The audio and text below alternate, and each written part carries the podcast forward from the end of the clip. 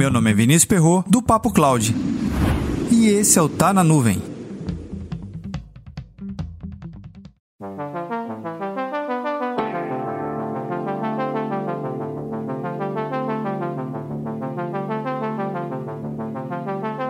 Em 26 de abril de 1956, surgiu o container, resolvendo um dos maiores problemas na cadeia de logística do mundo inteiro, criando uma nova escala sobre globalização.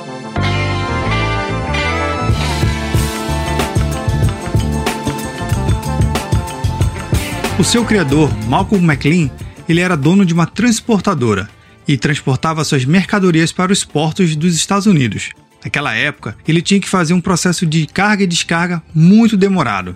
É algo muito parecido com os dias de hoje na área de tecnologia.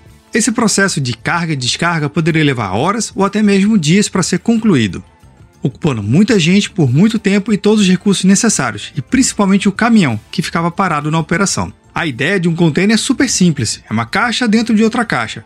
Porém, é na simplicidade de uma operação ou simplificando toda uma cadeia de processo você ganha escalas globais. E entendendo um pouco mais da história da criação do container, primeiro não foi criado o caminhão que transportava, nem o navio, ou o guindaste, ou os periféricos.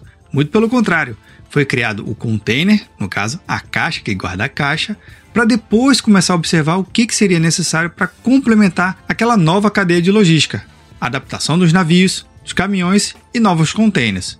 Com um olhar bem crítico no problema e na operação global, Michael McLean deixa um legado, e hoje utilizamos esse conceito de containers também na computação em nuvem. E fazendo um paralelo do container da nuvem, ele tem total capacidade de carregar um pedaço do código e de forma muito mais empacotada, sem antes ter que carregar toda aquela carga de um sistema operacional como era feito há 10 anos atrás, antes da nuvem. A computação que prevalecia pré-nuvem, ela era constituída basicamente de uma virtualização de sistema operacional. E uma vez o sistema operacional virtualizado, eu tinha que instalar tudo lá dentro. Já na era do container, eu não tenho mais o desperdício de um grande sistema operacional com diversos conectores e barramentos carregando, inicializando e ocupando muito espaço na minha área útil do meu servidor. Aqui, a ideia do container é otimizar ao máximo o que, que você precisa fazer, então coloque a sua carga na medida certa.